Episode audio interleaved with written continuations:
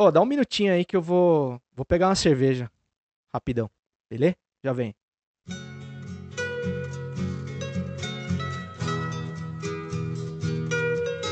Então presta atenção nessa bosta aqui.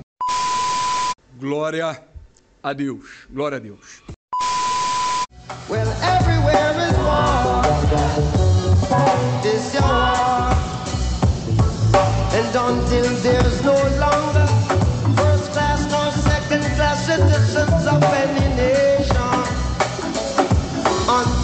Of a man's skin is of no more significance to the color of his eyes. I've got to say. Jovens, uma dúvida. Se o Rogério Ceni for eliminado pelo Diniz mais uma vez, será que ainda dá tempo de trocar de time pra tentar de novo? Começa agora o 42º episódio democrático de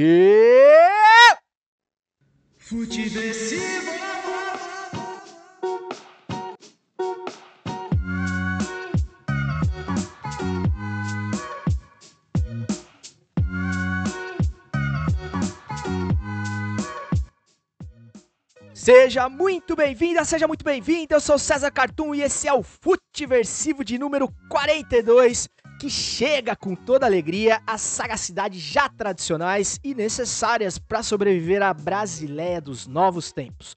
Um lugar que declarou guerra contra o senso do ridículo. Lembrando que você pode falar com esse podcast, com esse programa, através do arroba nosso Instagram, cara. O nosso Instagram que tá muito da hora, tá sendo alimentado diariamente pelo, pela banca aqui do Futiversivo, com curadoria da designer, fotógrafa e CEO do meu peito, dona Betina Madeira. Tem também o e-mail do Futiversivo, arroba, o futiversivo.gmail.com para dilemas existenciais mais profundos. Se você quiser abrir o seu coraçãozinho lá, eu estarei é, pronto para lê-lo. E o episódio de hoje está sendo gravado em 12 de novembro de 2020, que é, na verdade, um episódio de Caverna do Dragão disfarçado de ano.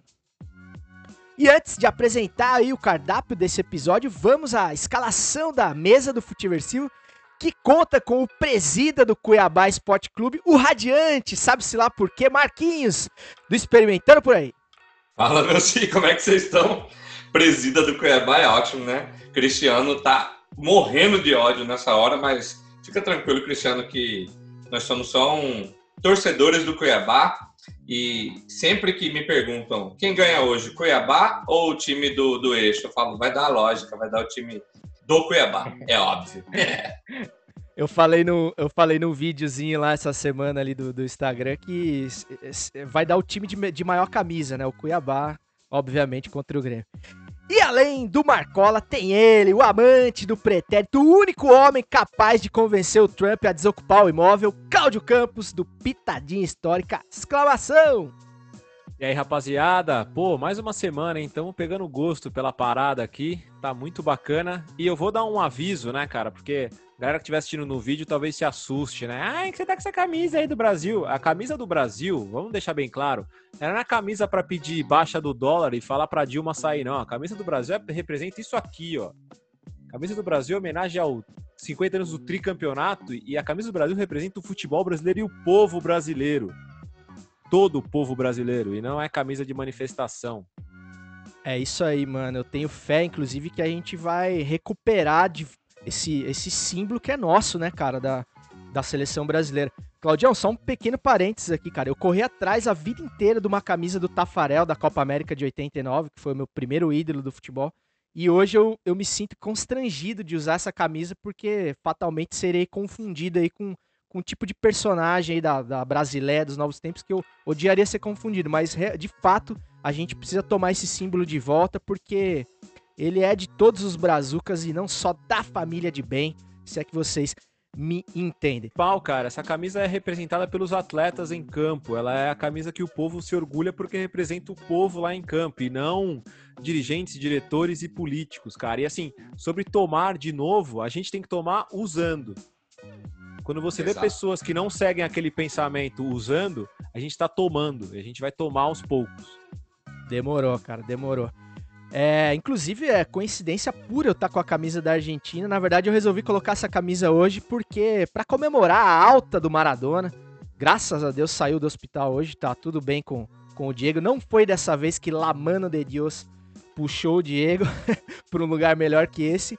E também pela liberação do, do, do, do, do cultivo da, da, da cannabis é, medicinal e, e recreativa na Argentina, né, cara? Parece que foi aprovada aí uma, uma resolução hoje que, que permite. E o Brasil ainda segue é, liberal só nas coisas que não interessam, né? Mas enfim.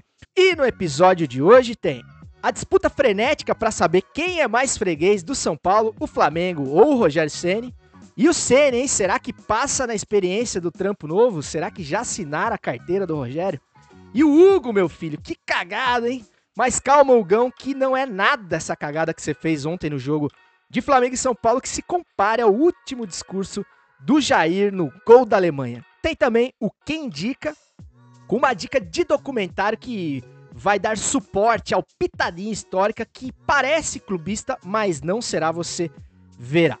Mas antes de começar os trabalhos, já passam das, das 8 da noite, então vamos tomar uma coisinha e experimentar, certo, Marquinho?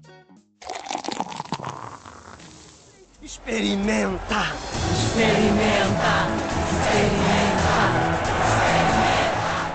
E aí, vamos experimentar? Certo, chegou a hora do experimentando por aí do trago da semana. E hoje, é, se eu já puder puxar, eu trouxe novamente a Brahma duplo malte que eu já falei na semana passada. Tem dois maltes, Pilsner e o, ai meu Deus, falhou agora, Pilsner e o Munique. e mas para honrar o experimentando por aí, quem está acompanhando com a imagem já viu. Hoje nós estamos aqui com um palitinho de tilápia ou mais para quem quiser harmonizar a cervejinha com peixe frito, demais gostoso, como eu costumo dizer no experimentando por aí. E vale demais a, a pena provar. E aí, vamos experimentar?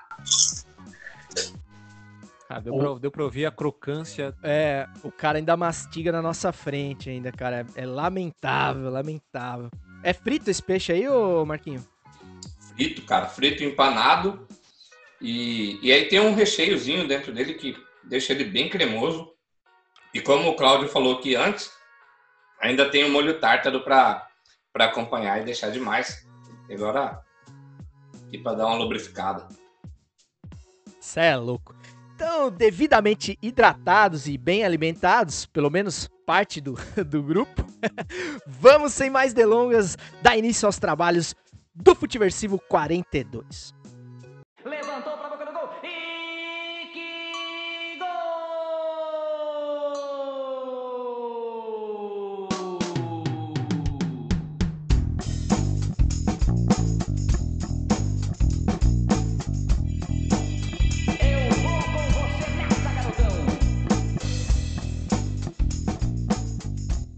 Jovens, sempre, sempre, sempre com as bênçãos do mestre Osmar Santos, o maior de todos, a voz das diretas, é que damos início aí aos assuntos minimamente relacionados com o esporte bretão que tanto amamos.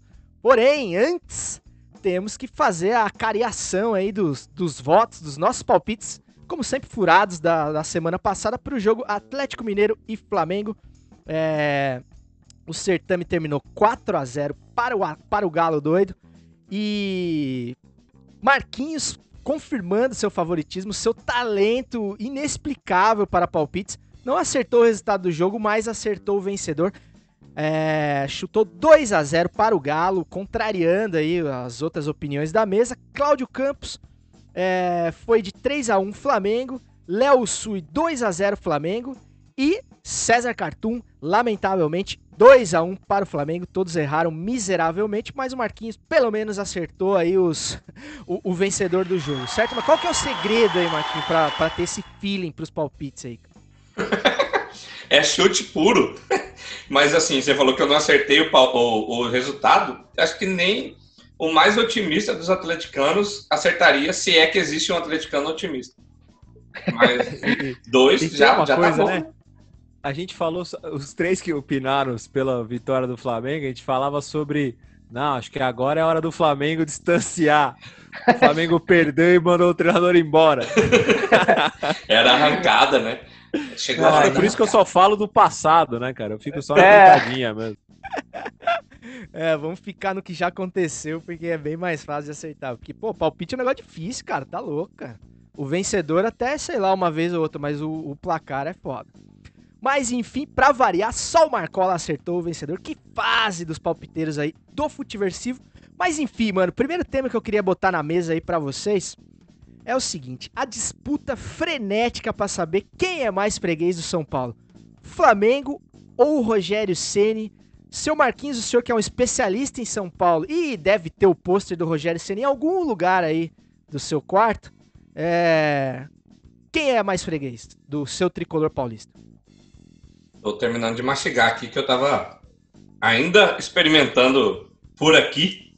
Cara, os dois são tanto tão freguês quanto, mas eu acho que o Flamengo mais, né? Porque tem mais tempo de história, de, de confronto. O Flamengo é mais freguês e eu acho que é desde 2017 que o Flamengo não ganha do São Paulo, né? E eu confesso que ontem foi um dos jogos assim mais que eu fiquei mais tenso. Não sei se é porque o Rogério tava lá, o, o que foi, mas eu tava. Saca quando você tá assistindo agoniado? E eu, eu, o São Paulo fez um esforço danado para entregar a paçoca ontem, né? O, o, Flamengo que acabou não, não aproveitando, mas São Paulo tava de parabéns na, na missão de, de entregar o jogo. Claudião, é, tem alguns treinadores, né, cara, que que quando se encontram, tem cara que é freguês do outro mesmo, assim, né, cara? Você pega, por exemplo, sei lá, o, o Felipão lá naquela Euro que ele chegou na final com, com Portugal, ele conseguiu perder para a Grécia na estreia e na final, né? Que era um time, pô, bem mais modesto ali do que as seleções que Portugal eliminou ao longo da campanha. E tem N exemplos aí no futebol. É o caso do Rogério Ceni com o Fernando Diniz, assim? Será que o Fernando Diniz tem a manha de ganhar de time do Rogério Ceni? Ou o Rogério também com um dia de trampo, né, cara, já pegar uma bucha dessa por culpa dele, ele que escolheu, não é mesmo? Mas assim, não dá pra gente avaliar como um trabalho do Ceni já. O que, você achou, mano? Ah, e assim, Acho que uma coisa que nós três concordamos é que foi um puta de um jogo de bola, né, velho? Jogo gostoso. Pra quem tá acostumado a ver jogo do Corinthians como eu, foi assim, quase Champions League. Cara, acho que sobre o jogo, né, interessante, de novo, a gente falou isso aqui sobre Atlético Mineiro e Flamengo, que o quanto é estranho ver dois times atacando ao mesmo tempo, né? No futebol brasileiro, dois times jogando pra frente, é tão raro e a gente viu de novo. E o que é mais legal, cara, dois treinadores brasileiros, né? Jovens também, que podem é, evoluir, né? A gente não pode comparar a questão de idade aí, os dois não têm nem 50 anos ainda, então tem muito ao que melhorar e muito ao que oferecer para o futebol brasileiro. Sobre o Rogério, a gente vai ter uma noção exata, porque, se eu não me engano, serão seis confrontos na temporada. E ele tem mais dois pela frente, né? Que é o próximo jogo, que já é semana que vem. E a última rodada do Campeonato Brasileiro. É Flamengo e São Paulo, São Paulo e Flamengo. Meu coração acelerou só de você falar, Igor. Então a gente pode ter uma disputa por título, vaga em Libertadores, alguma coisa do tipo envolvendo os dois times. É nesse momento que eu não quero que tabu nenhum caia. Ô Marquinho. Ô Marquinho. O Diniz tá com quanto tempo de, de firma já no, no São Paulo? Há um ano e dois, eu acho, um ano e um. Ele, ele, ele tá há 14 meses, sendo que quatro foram da pandemia. Então ele tem de trabalho 10 meses. 10 meses, né? Mas tá Ah, um então- ano no cargo, um ano e pouco no cargo. Então, Marquinhos, se você não infartou até agora, você não infarta mais, velho. Porque o Diniz testa. Eu, eu, no começo, eu era muito a favor do Diniz, depois eu virei um, um crítico. Mas hoje eu recebi uma parada assim: se fosse o Diniz que tira, colocasse um goleiro que estava um tempo parado e esse goleiro saísse com cãibra depois, e aí ele colocasse o, o cara que estava de, de ti- era titular, entrou e falhou, o que, que não estariam falando do Diniz, saca? Que pega um, um- nós, né, São Paulinos, pegamos bastante no, no pé do Diniz. é, e às vezes eu fico pensando, será que tá tão errado assim? Que ele tá nos mata-matas, enfim, não tem o que discutir. Mas no Campeonato Brasileiro tá brigando em cima. É, pelas, pelas médias, ele tá. Não tá. Não é que ele não tá mal, ele tá bem, o time. Principalmente pro padrão do, do ano passado. Acho que a gente já fez o dobro de gols do que fez no ano passado, sabe? É, eu também acho, cara. Aliás, o senhor tá fazendo média mesmo. O senhor sempre perseguiu o Fernando Diniz. Agora tá, tá tendo que dar o braço a torcer. Mas assim, cara, a, a boa vontade da. Tô zoando, velho. A boa vontade da, da imprensa em analisar o trabalho do Ceni, por exemplo, que é o queridinho da vez, né, dos técnicos brasileiros. e do Diniz é, é uma coisa muito discrepante, assim, é impressionante realmente. É claro que o Diniz, cara, aquela saída de bola dele, pra mim, é uma coisa realmente muito suicida, assim. É claro que o São Paulo, de tanto tomar gol bobo, saindo, jogando daquele jeito, é perigosíssimo, é, de certa forma, aprendeu, né, cara? O jogo, o, o 4 a 1 ali mostrou que, tipo assim, pelo menos com o Domi, o Flamengo já não conseguia fazer aquela marcação pressão tão, tão eficiente. O São Paulo conseguia sair jogando. É claro que pro torcedor do São Paulo deve ser uma coisa assim absurda, né? Eu acho que os riscos são muito desnecessários, assim. Tem hora que você tem que dar chutão mesmo. E, e eu fico de cara até com a disciplina, cara, dos- da, da defesa do São Paulo, porque os caras não dão chutão. Eu falo, cara, se eu tivesse lá no campo, é, por mais que ele tenha falado, ó, sai tocando, não chuta. Eu, eu isolaria, assim, em várias da- das situações ali. É, o futebol também tem os imponderáveis, né, cara? Que o que nem a mesa tática do Bruno Formiga são capazes de prever, né, cara? O São Paulo poderia ter, ter sido devolvida a, a goleada ontem já no primeiro tempo. É, tinha uma avenida ali pelo lado esquerdo da defesa do São Paulo, lado direito do ataque do Flamengo. O Gabigol voltou muito bem, né, cara? Apesar de ter ficado muito tempo fora. E acabou perdendo os gols ali, né? Guardou um, um golzinho no segundo tempo com muita categoria. Mas assim, perdeu gols ali que fizeram muita falta. Mas, falando a parte positiva, assim, cara, se a gente for imaginar quantos treinadores, cara, sobretudo brasileiros, é, no atual no contexto ali daquele jogo, né, os 42 do segundo tempo, empatando em 1 a 1, fora de casa, com o atual campeão brasileiro, atual campeão da América, marcariam pressão porque o gol saiu na falha do Hugo ali, mas na marcação pressão, ou seja, buscando o gol até os 42 do segundo tempo, cara. Se é o Corinthians, cara, depois de fazer o primeiro gol com um, do, um minuto do segundo tempo, é isso? O primeiro gol, né? do segundo tempo. Cara, o, se fosse o, o Carilli, ele, colocaria assim uns 16 volantes, assim, cara, pra tentar levar o 1 a 1 pra São Paulo. Então, tem que tirar o chapéu pro Diniz pra esse tipo de atitude dele, cara. Ele pensa futebol diferente. É claro, ele é muito louco, cara. Realmente, ele poderia ter tomado um sacode do Flamengo, mas o time dele não peca por omissão, cara. O time dele joga a bola contra qualquer time e vai pra cima. É, sei lá, por exemplo, o Corinthians tentou fazer algo semelhante no, no jogo contra o Flamengo, tomou de 5, mas assim, não é, não deve ser só por acaso, né? Porque não, não, é, não é o primeiro jogo que ele, que ele vence o Flamengo. No ano passado, o Jesus falou que foi o único time que, que deu trabalho, que enfrentou de frente, assim, foi o São Paulo, né? E, e o lance do, do São Paulo ter aprendido, não sei se é bem, bem isso, não. É, eu, disciplina os caras têm demais, que é o que você falou, tá pressionado, os caras continuam saindo tocando, mas ontem foi mais incompetência do ataque do, do Flamengo do que, do que juízo do, do time de São Paulo. Viu, você tá falando que o, que o São Paulo não aprendeu ainda porque você não viu o Cássio sair jogando. e aí, Claudião? Cara, emendando no que você vai falar, Claudião, já emenda outra aí. Sobre a contratação do Ceni, cara, essa, essa, essa segunda vez que o Ceni terminou aí por WhatsApp com o Fortaleza, velho. O que, que você achou disso aí, mano? Cara, falando so- sobre o jogo, assim, é- é- é- foi um jogo muito estranho até nessa questão quando você vê só o placar, né? Você fala, pô, São- vai ficar na história lá, né? Que o São Paulo bateu no Flamengo fora de casa por 2 a 1 E se você for no YouTube daqui a 10 anos, só, só vendo os melhores momentos para entender realmente o que aconteceu, né? O contexto dessa partida. Então, é, acho que o- que fica de mensagem é, é o, que o que o Marquinhos falou. Foi mais sorte do que juízo.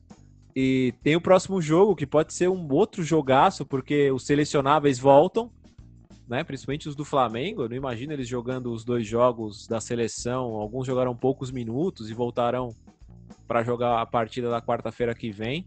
E que eu acho que vai, esse sim vai ser um baita jogo. Se o primeiro já foi bom, esse aí vai ser ótimo. Cara, sobre a questão do Rogério Ceni, cara, é, eu, eu imagi- imaginando que isso chegaria aqui no, no Futeversivo, eu, eu, ao contrário do que eu faço para muita coisa quando eu tô na correria, eu consegui digitar um- uma linha de raciocínio sobre, sobre o tema, né, cara?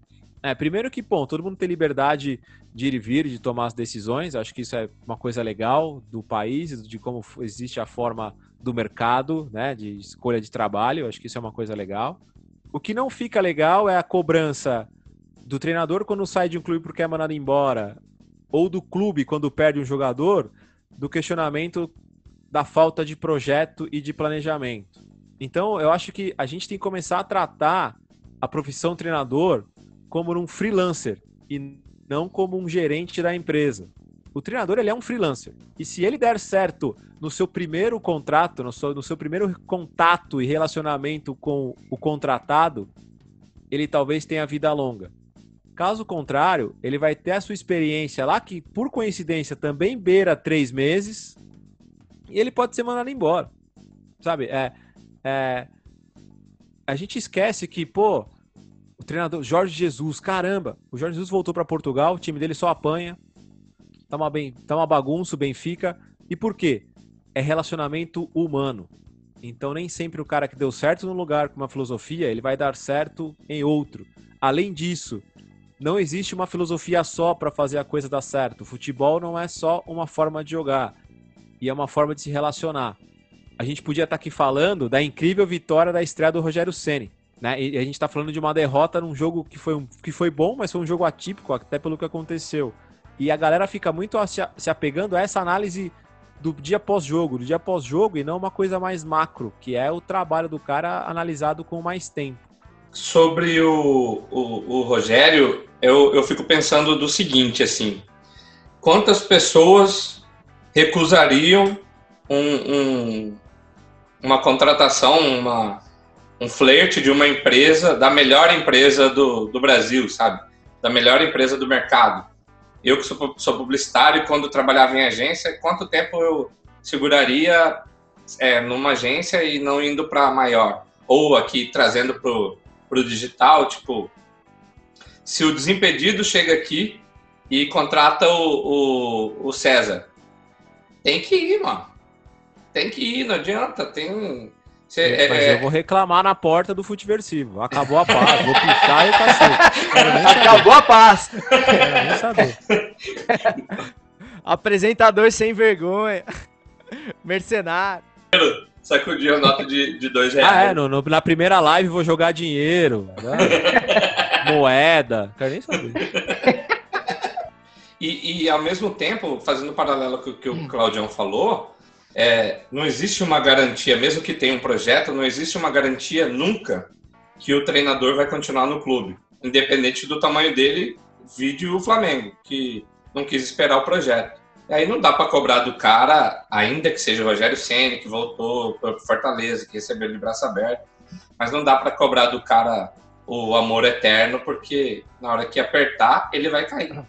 Cara, seguinte, Marquinhos, eu gostei muito desse contraponto que você trouxe aí, porque quando a gente. Nada como a gente ter empatia, né, com algum tema, né? A gente se coloca no lugar, né? E realmente, pô, receber a proposta da vida aí, no caso do Rogério Ceni, um treinador super novo, né, cara? A gente conhece o Rogério Ceni consagrado como goleiro, né? Mas como treinador, ele é juvena ainda, né, cara? Então tem a chance de treinar a maior estrutura do país, com o maior elenco, mais recheado, enfim, ele tem N motivos para ir pro Flamengo e faz muito bem, sucesso para ele, enfim.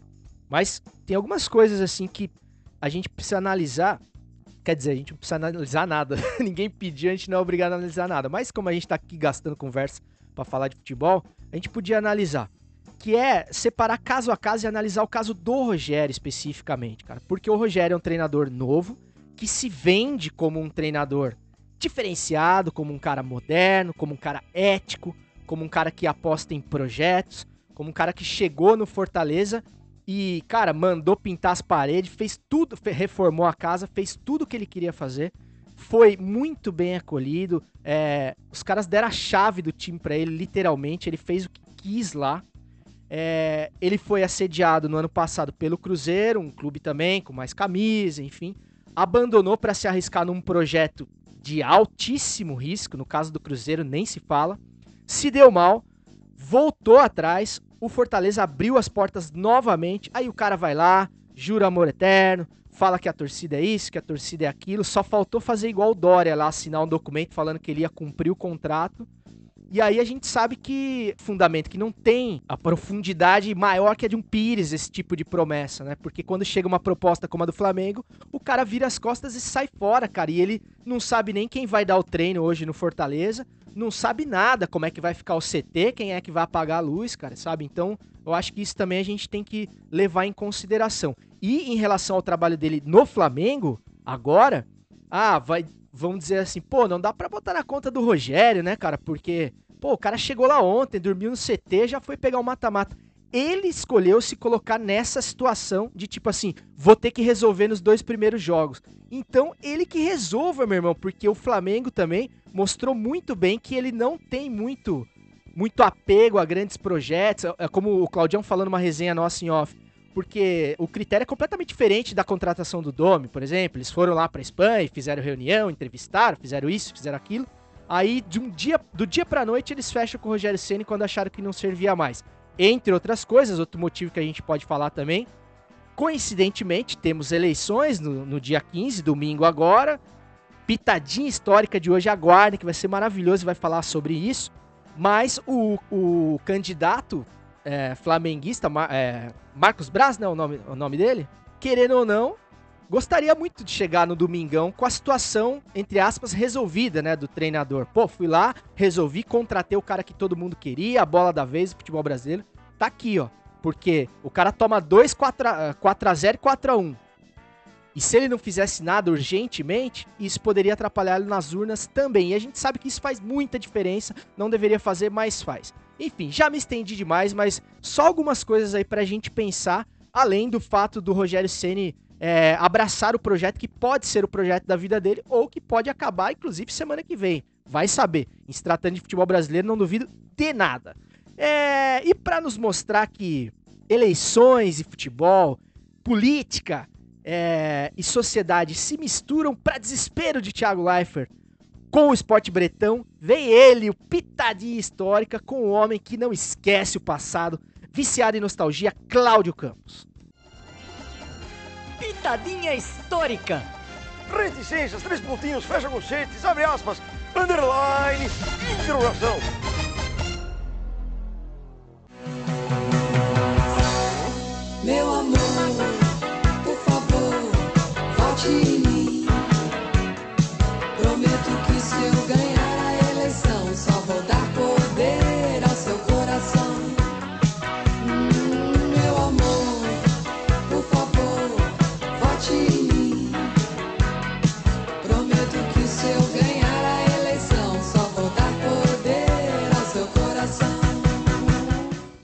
Ao som de Vote em Mim, de Rita Lee e Roberto de Carvalho, que a gente vem com uma pitadinha histórica, futebolística e eleitoral. Porque, por coincidência da vida, e até no momento caótico que vivemos, as eleições desse ano caem no dia 15 de novembro, assim como foi no dia 15 de novembro de 82, auge da democracia corintiana. E o Corinthians, cara, dias antes das eleições, né, semanas antes das eleições, ele chegou lá, para quem não sabe, né, acontecia a democracia corintiana na época, e os jogadores e alguns diretores do, do, do clube pediram a liberação dos patrocínios das camisas e para o Conselho Nacional de Desportos para usar a frase da camisa dia 15, vote, nas costas da camisa durante cinco jogos que antecipavam as eleições do dia 15 de novembro. E o Corinthians, por coincidência, foi campeão paulista naquele ano, dando mais força e mais voz para a espetacular democracia corintiana. E aí eu encerro aqui é, esse grande momento histórico e muito especial para mim, corintiano, que eu tenho muito orgulho, com o jogo, o primeiro jogo da final. O Corinthians ganha os dois do São Paulo. Não chore por aí, Marquinhos, mas o Corinthians ganha os dois jogos. Só que o primeiro jogo ele é mais especial porque tem um gol do Dr. Sócrates. Então eu vou fechar aqui a pitadinha com Fiore Giliotti narrando o gol de Corinthians 1 São Paulo 0 no primeiro jogo da final do Paulistão de 1982. Bandeirantes do comando da cadeia verde e amarela. Prepara-se Eduardo para bater, vai cobrar pela ponta direita, correu, balão subiu, desce. Entrou só, tocou na, bola, fuga, gol! Gol!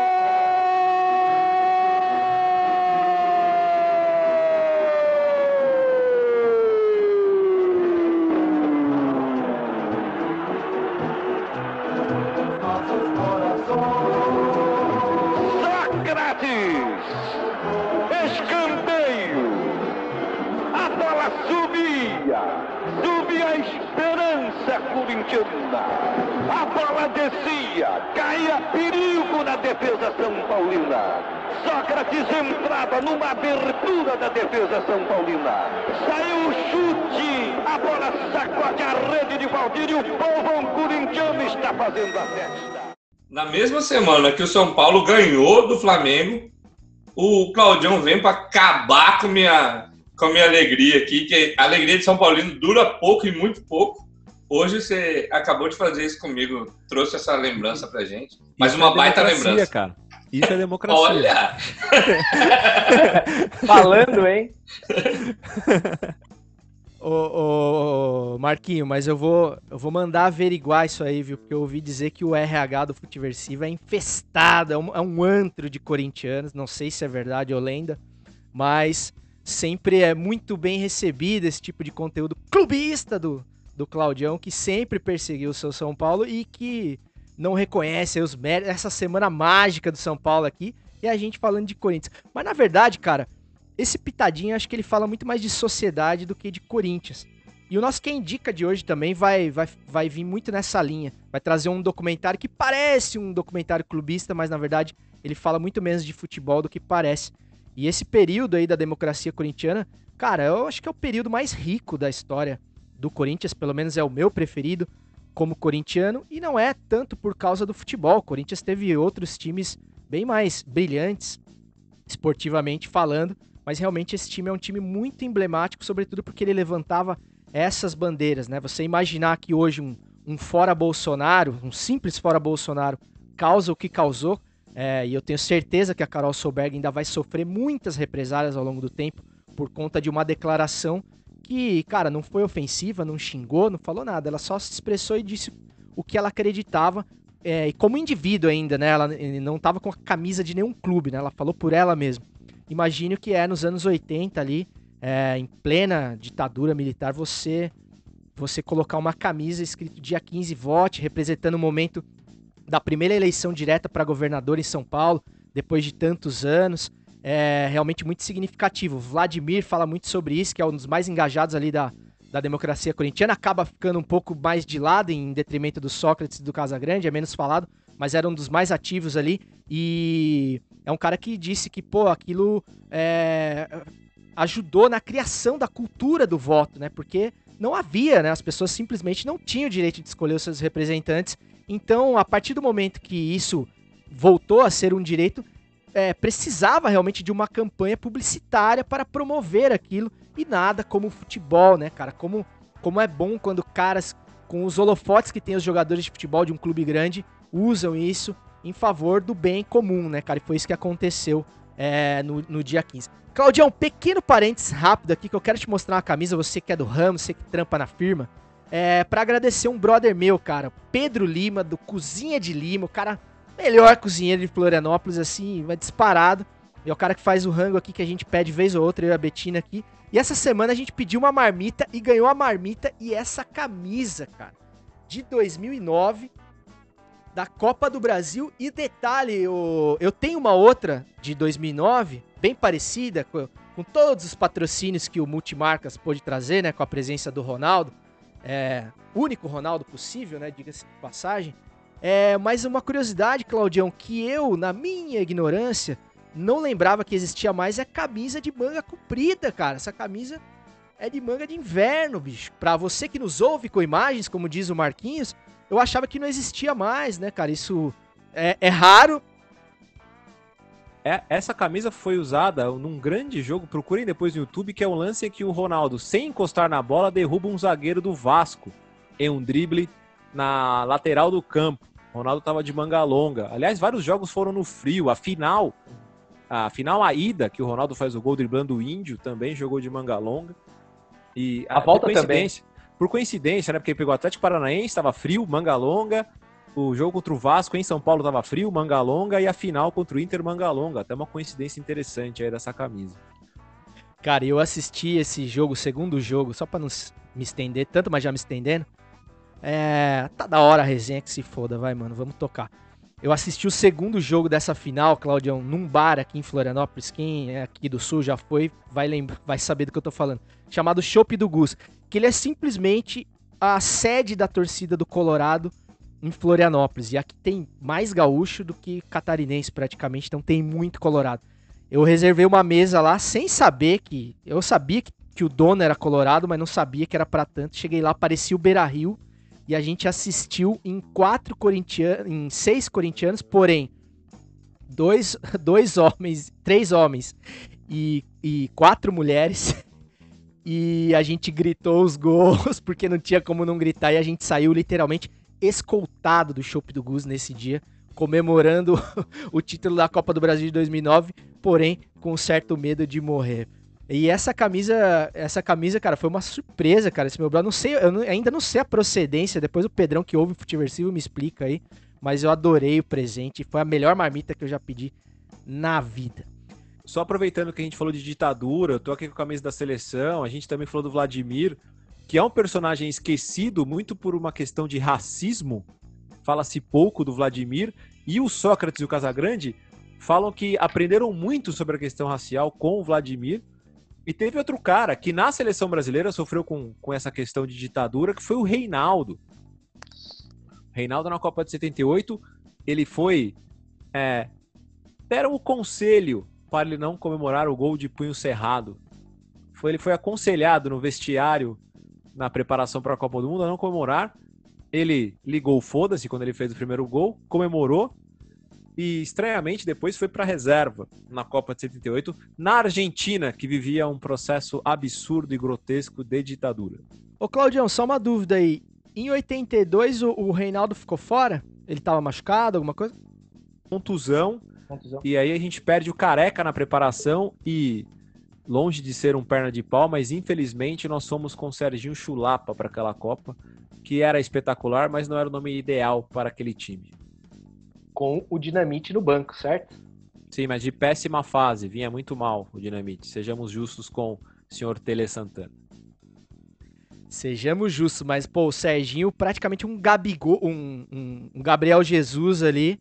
Na primeira fase eu dava uma chance pro Dinamite, porque o homem guardava, hein, velho? Entre ele e o Serginho era mais Dinamite. Mas enfim, tem a fase, né, cara? Futebol é fase, a gente defende isso hoje. Vamos defender nas antigas também, né? Então o seu Tele tinha lá as suas razões. Apesar de ser muito teimoso, outro treinador também que o Marquinhos sempre perseguiu na sua carreira aí de comentarista, né, Marquinhos? Mas assim, ó, Na pra não. brilhante carreira de comentarista. Na sua brilhante carreira de comentarista, você não erra palpites, cara.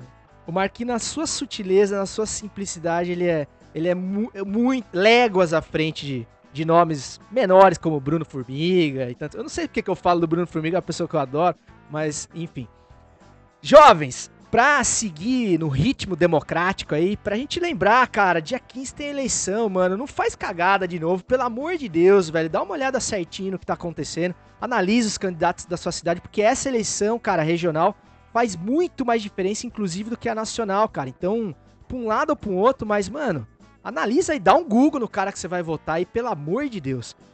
Mas, meus amigos, quando a resenha tá ficando boa demais, quando a gente tá quase acreditando que vive num país é, com, com um mínimo de normalidade, vem sempre o gol da Alemanha, o novo 7 a 1 que insiste em acontecer semana após semana, dia após dia, porque o Brasil nos obriga não só a beber, como também a refletir.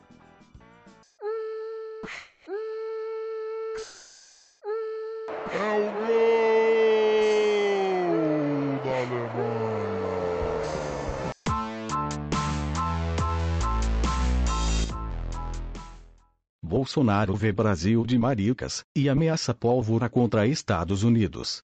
Bom, é, a gente pode falar de várias coisas, né, cara, sobre, sobre esse caso aí que mais uma das cortinas de fumaça do Jair fazia, fazia tempo que a gente não falava da figura do, do presidente é, propriamente dita aqui no Futiversivo. De vez em quando a gente acaba voltando no tema, é, muito contrariado porque tem tanta coisa legal pra falar. E a gente vai falar hoje, a gente vai fazer um gol da Alemanha um pouco mais breve, porque a gente não vai dar tanta moral assim pra mais é, mais um despalpério é, proferido pelo presidente. Mas a gente podia começar trazendo uma relação pro futebol, pra gente tentar refletir, por exemplo, sobre o termo maricas, né, que foi utilizado por ele aí durante a semana. Eu vou dar só uma lidinha na matéria antes da gente falar disso, pra gente contextualizar melhor aí pro raro ouvinte do Futiversivo. Ontem, o presidente Jair Bolsonaro começou o dia celebrando no Facebook o que ele via ser o fracasso da, vaci- da vacina chinesa. Abre aspas. Esta vacina que o Dória queria obrigar todos os paulistanos a tomar, tá certo?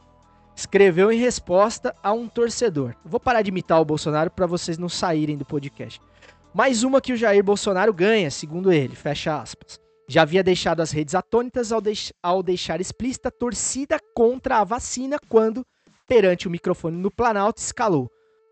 Aí, porque talvez tenha se sentido um pouco, bem pouco maricas, achou por bem falar, enfim, do presidente eleito americano Joe Biden, ainda como candidato.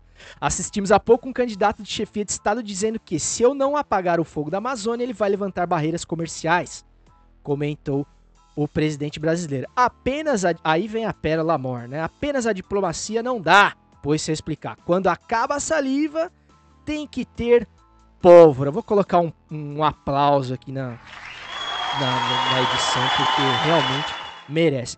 Cara, as falas do Bolsonaro, sobretudo quando, quando as investigações em relação ao a, a sua prole avançam ou tem alguma novidade, elas também não são novidade alguma, né? Ele, ele é tosco, mas ele tem métodos, né? É, nada é, é, é o acaso, né? Essa, essa pistolada dele tem, tem endereço certo e consegue roubar o noticiário.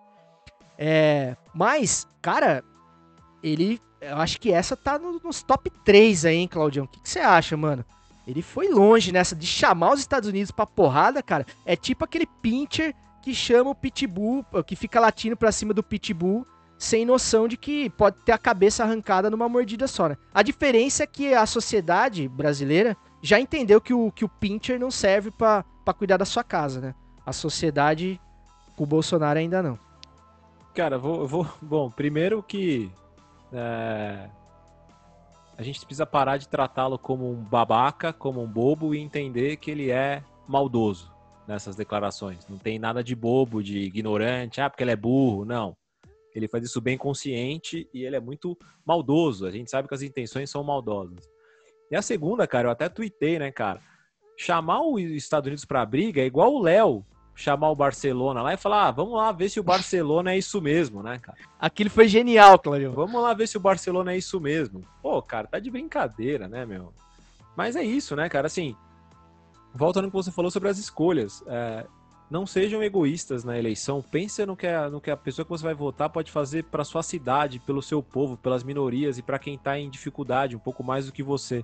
Se você for votar pensando na economia, no comércio ou no seu favorecimento, esse voto é egoísta. E foi no voto egoísta que a gente se fudeu. E, e, e pensando, puxando para o lado do termo maricas, que eu, São Paulino, que, que, que sou, é, muitos torcedores rivais, para ofender, ou na tentativa de ofender, chamam de Bambi, eu acho que a ofensa maior, toda vez que isso acontece, ainda quando eu participava do programa do The Chapa aqui no rádio, sempre que tinha essas brincadeiras, entre aspas, é, eu fazia questão de questionar, porque assim, não é o problema para o São Paulino ser chamado de bando.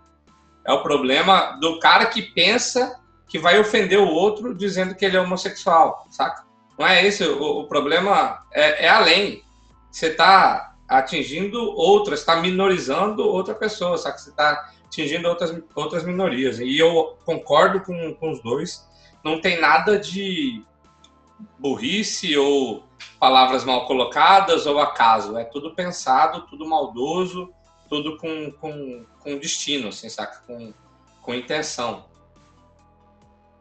Cara, você tocou num ponto assim cirúrgico assim, Marcola. É, realmente, né, que por exemplo, eu como corintiano, Claudião também, a gente não vai dizer aqui que a gente nunca cometeu o Bambi, né? Já vivi de falar Bambi, de ofender o São Paulino, querendo trollar como se fosse algo é, inocente, despretensioso, ah, mas não é por mal, é só sacanagem e tal. Mas enfim, cara, existe N maneiras de você sacanear o seu adversário sem diminuir uma parcela da sociedade por, por qualquer tipo de, de comportamento, orientação, enfim, sexual, então nem se fala.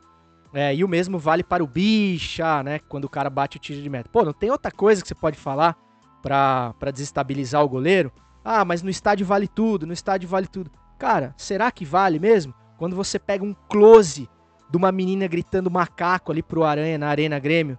Será que vale mesmo só porque a gente tá no estádio? Será que o estádio é esse lugar, esse campo de força onde, onde a gente tem que voltar para a Idade Média, cara? Então, é uma coisa aí pra gente pensar. E o exemplo do, do Bolsonaro é exatamente esse, né, cara? Ele acha que, primeiro, ele desrespeita 162 mil mais ainda vítimas de Covid-19 no Brasil. A doença que, lembremos, ele disse que mataria no máximo 800 pessoas, que já seria horrível, mas acho que ele errou um pouquinho na previsão dele, né? É... E desrespeitou, por exemplo, com a história da, da interrupção do estudo da, do, da, da vacina, desrespeitou o motivo, a causa das mortes do, de um dos participantes do teste, que infelizmente acabou se suicidando, e não haveria motivos para revelar o motivo da morte dessa pessoa, porque é uma coisa muito sensível. Se alguém tem algum parente, amigo, que já cometeu suicídio na família, e aí eu posso falar é, com, com propriedade, quem me conhece mais de perto sabe, porque eu tenho é, uma pessoa muito próxima que, que cometeu suicídio, então você sabe ao tipo de julgamento que você é exposto, é, o que você, a, a quantidade de asneira que você ouve, inclusive no velório dessa pessoa que você está ali velando pelo fato dela ter escolhido tirar a vida.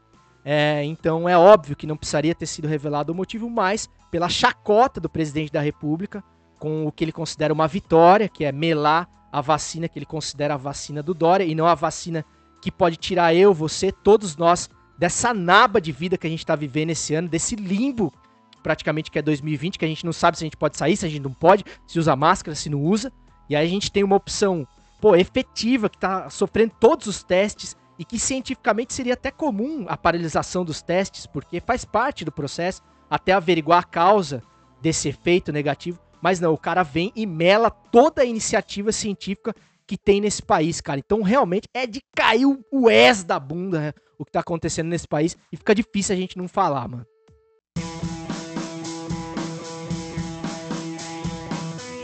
Quem indica? E o Quem Indica de hoje vem com política, futebol e rock and roll. Sócrates, Casagrande e Vladimir lideram um movimento histórico no esporte e adotam a democracia dentro de um time como exemplo de protesto ao regime militar no começo da década de 80. Data de lançamento em 18 de outubro de 2014. Democracia em Preto e Branco, documentário de Pedro Asberg. E olha o que eu sou obrigado a fazer nesse, nesse podcast, hein? E ainda fala de eu, ah, o nosso podcast. Não posso falar nosso podcast depois dessa, dessa obrigação que me deram. Seria, seria o RH clubista do Futiversivo? Questionamento mais uma vez. Mas, cara, é, que bom, o, o Marquinho, que você que fez a introdução aqui do Quem Indica. Hoje, infelizmente, na ausência mais do que sentida de Léo Sul, o Havaiano da Moca, meu brother e mentor, que, enfim, teve que, que salvar aí um, algum conteúdo que você certamente ouve aí. Mas, enfim, semana que vem ele tá de volta aí, ao que tudo indica. Mas o documentário Democracia em Preto e Branco, ao contrário do que pode parecer, documentário do Pedro Asberg, que o Claudião conhece tão bem, ali da Central 3, enfim, um cara realmente que tem trabalhos sensacionais.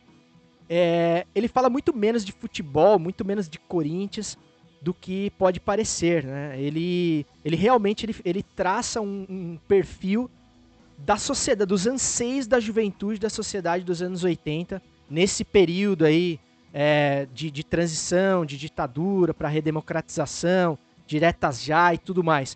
E para quem curte também rock brasileiro, você que é velho, que ouve o Futiversivo, que tá na faixa dos 30 e poucos, 40 anos, você vai adorar a trilha sonora desse documentário, porque é o surgimento também do rock brasileiro, né? Do rock com, com letras em português, é, falando as coisas que o jovem brasileiro queria ouvir, né, cara? E não a gente reproduzindo numa época que, as, que menos pessoas falavam inglês, por exemplo, letras de bandas, sei lá, como Pink Floyd, como outras que tocavam em assuntos tão sensíveis, mas que a gente mal entendia, né? E aí o reflexo disso você vê aí nos shows do, do, Tipo, Pink, do Roger do Waters. Roger aí. Waters, o pessoal É. ficou bravinho com o Roger Waters. Isso. Nossa, mas eu gostava do tempo que ele só cantava as modas dele e não falava de política, né? Então, é, a importância que é o surgimento do rock brasileiro, independente da qualidade musical, eu adoro, enfim, mas tem gente que não gosta tanto, compara com os gringos, diz que é um rock, uma música mais pobre. Mas, cara, a importância da gente falar a nossa língua sobre as coisas que a gente está vivendo. Então, esse documentário fala, acima de tudo, sobre isso. E um pouquinho de Corinthians também, porque é o movimento ali da democracia corintiana, que foi um movimento muito mais social do que futebolístico, né? O campo foi usado ali muito mais como outdoor, para as camisas, para as campanhas, para as faixas, do que propriamente.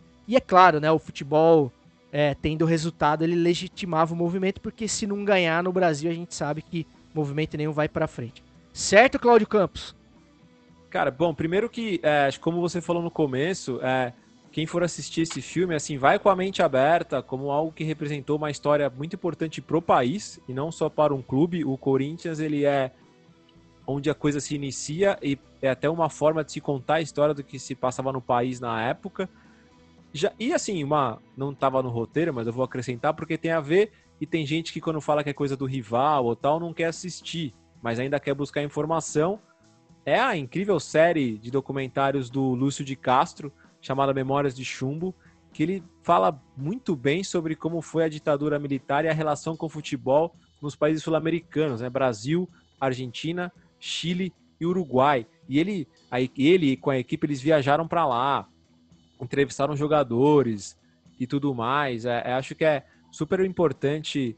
A gente está, né? Parece brincadeira, a pandemia, o ano que não acaba, mas faltam dois anos para a próxima eleição para presidente, tem dois anos para se informar um pouquinho mais, para entender o que exatamente é, o que essas pessoas ficaram é, celebrando e exaltando né, no palanque nos últimos anos. A gente precisa se informar um pouquinho mais e fica essa dica aí, caso você ah, não quer assistir nada do Corinthians, assista sobre movimentos parecidos em outros países vizinhos aqui. Acho que é super importante se falar sobre esse assunto e não se esconder como se faz aqui no Brasil. Acho que também é importante falar sobre isso que o Cezão falou de, de valorizar a música brasileira. Você pode fazer crítica, você pode não gostar, mas a gente não, não pode, eu acho que nem deve ignorar a música brasileira, a construção musical brasileira. Eu sou um defensor da música brasileira, é, seja ela da, da, da forma que for, do ritmo que for. Tem as que eu gosto, as que eu não gosto, mas eu acho que não tem problema nenhum gostar da música de fora. Mas é, eu acho que primeiro tem que se, pelo menos, ouvir a de dentro para tecer algum comentário, para não, não ficar com um bairrismo inverso. Exatamente, Marcola. Bom ponto levantado aí sobre as bandas, sobre a valorização. Não, sem patriotismo idiota, né, cara? Tu não tem problema nenhum gostar de banda gringa. Mas é muito legal também a gente entender, sobretudo, o contexto em que essas bandas surgiram, no momento que você não tinha acesso a instrumentos, discos, ou seja, não era essa, essa, essa mamata que é hoje. Você ter acesso a música boa, a, a aulas, tutoriais, enfim. Quem queria tocar tinha que aprender na raça e essas bandas surgiram assim fazendo a diferença já na história recente do, do país. Então fica a dica aí pra você, não gosto de, de falar de dica de série, eu detesto podcast que dá dica de série e não fala onde passa. Então o Democracia em Preto e Branco tem no YouTube, você tem que alugar ali, pagar uns 3, 4 pila ali, mas vale muito a pena para corintianos e não corintianos. Eu garanto, podem me cobrar. Certão, galera? É... Ah, só um pequeníssimo parênteses ali. É, uma, uma parte do, do, do, documentário que, que me causou algum pesar ali é, são os depoimentos do Roger Moreira, cara, do Traje a Rigor.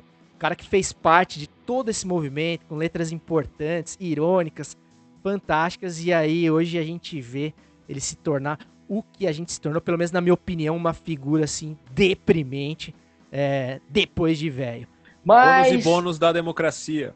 Exatamente, ônus e bônus da democracia. Como diria Ciro Gomes, tem os seus custos. Certão, rapaziada. Antes de encerrar, então, é, a gente vai tirar uma semana sabática aí dos, dos palpites por, pra gente refletir se a gente realmente quer falar sobre futebol mesmo, de, de, de, de previsões de futuro. Mas antes de encerrar, eu quero os salves finais aí dessa mesa hoje que, que jogou com a menos aí, mas honrou a camisa como sempre, seja da Argentina, da Rússia ou do Brasil. Bom, eu começo então. É, começa por quem tá pior no campeonato, Marquinhos. É, e, Marquinhos, a dica é para você, cara. Para você, para todo amante do pretérito do futebol e principalmente para os São Paulinos que amam pretéritos do futebol, porque depois do episódio do Grêmio, eu gravo amanhã e sai na segunda o episódio do Pitadinha contando a história do São Paulo na Libertadores da América. E é uma história riquíssima, né, cara? A previsão é que a gente bata o recorde de tempo do xadrez verbal com o podcast do São Paulo, porque a história é gigantesca. E semana que vem, cara, podcast do Pitadinha Histórica sobre a história do São Paulo na Libertadores. Mas por que, que é tão grande, ô Claudião? Você vai falar todas as, as eliminações recentes? O que que. Cara, na Parece que a verdade, minha opção vai cair. Na verdade, é assim, né, cara? A gente tem que é, editar muito áudio antigo. Não, brincadeiras à parte, cara. É, pô, é, uma história, é, uma, é uma história riquíssima e eu, como imparcial, quando se trata do Pitadinha, reconheço muito a importância de, da valorização da Libertadores através do São Paulo dos anos 90. O São Paulo muda a caminhada da Libertadores no futebol brasileiro e isso será muito bem contado no Pitadinha.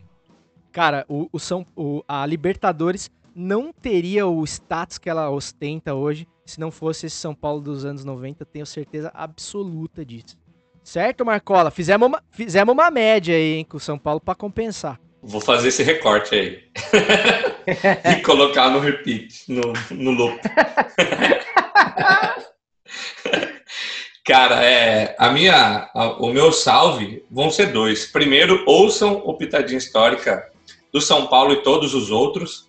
E quando você falou, Claudião, na semana passada que gravaria, não lembro se você falou é, é, que a gente gravou, se foi no off, que você faria do São Paulo, eu achei sensacional, já fiquei ansioso, porque eu comecei um podcast que chama Memória São Paulina, gravamos três episódios e não publicamos. então, eu. Mas por quê? É pouca história, cara? O time que tem no hino as suas, as suas glórias vêm do passado, Não. memória São Paulo devia ser gigantesco. Mas né? é, não, nós gravamos e não demos continuidade mesmo, na, na verdade. E a outra é para acompanhar experimentando por aí, que tem várias dicas de onde ir, o que comer. É, prometo abrir esse leque, sair de Cuiabá e Mato Grosso e abrir para coisas que dão para experimentar de, de longe. Além de descontos que vai rolar, descontos em sites, descontos em algumas, algumas cervejarias que dá para você comprar de onde você estiver. Demorou? Marquinhos, Marquinhos, uma vez prometido aqui no Futeversivo, isso aqui tá gravado, hein? Tá gravado, pode deixar gravado que tá tudo encaminhado. Tá tudo apalavrado, igual o Rogério Ceni tava apalavrado com o Flamengo. Tá bom, achei que era com Fortaleza. Ia ficar preocupado. Com Fortaleza ele tava também, ele só não cumpriu. É, mas enfim, cara, é, reforça a dica do Marcos. Segue esse homem aí, arroba experimentando por aí, porque o cara tem os canal. Se você quer engordar com classe, assim, se você quer comer bem, beber bem, o homem é especialista. Além de ser o carisma ambulante, você pode comprovar isso a cada episódio do Futiversivo e dos conteúdos do Experimentando por aí. E o Pitadinha, under, arroba Pitadinha, underline histórica, então, é, nem se fala. E siga também, cara, o- Coisa sobre experimentando por aí, antes da gente dar uma super moral pro Futeversivo aqui. É. Ô Marquinhos, só falar pra galera, a gente te proibiu de mandar fotos aos finais de semana no grupo. É né? verdade. Porque pra quem não sabe, vou falar uma coisa em off aqui. Numa sexta-feira de manhã, eu na Marginal Tietê aqui em São Paulo. E se você é de São Paulo, você sabe como é que é o trânsito da Marginal na sexta. Recebi uma foto do. A gente recebeu uma foto no grupo do, do, do Marquinhos que ele tava ali numa. Ah, acabei de treinar aqui e vim pra. Pô, sei lá, pra praia, sei lá onde ele tá. Ah, tinha champanhe, vinho rosé. Cara, isso era 10 horas da manhã. Na Era beira da- do rio, Era- né, cara? é nada. Beira do rio. Na beira da quadra, na beira da quadra é um que teve o absurdo, treino. cara. Isso é Amanhã tem mais. Desrespeitoso, cara. lamentável, lamentável. Be- Bela, bela ressalva aí, viu, Claudião? É, mas o Marquinhos já tomou advertência e deve repetir em breve, porque, enfim, é, é a profissão dele é fazer a gente passar vontade. Certo, rapaziada? Mano, adorei o, o episódio de hoje, espero que vocês gostem também. Você que tá ouvindo o Futiversivo aí, raro ouvinte do antigo formato, do novo formato, cara, dá uma moral pra nós aí, segue o Futiversivo no Instagram, espalha a notícia aí, compartilha naquele grupo aí que você acha que precisa ouvir umas verdades aí, é, disfarçada de futebol aí. É, compartilha o link lá, joga o link maroto e, e seja feliz aí. Bom final de semana. Então, meus amigos, só me resta declarar mais uma vez inaugurado o final de semana, desejando que você não perca 3 mil dólares na próxima queda do YouTube como o pobre menino rico Felipe Neto. Até semana que vem, tamo junto, mas se aglomerar, caralho! E segue o jogo! E pra piorar, quem te governa não.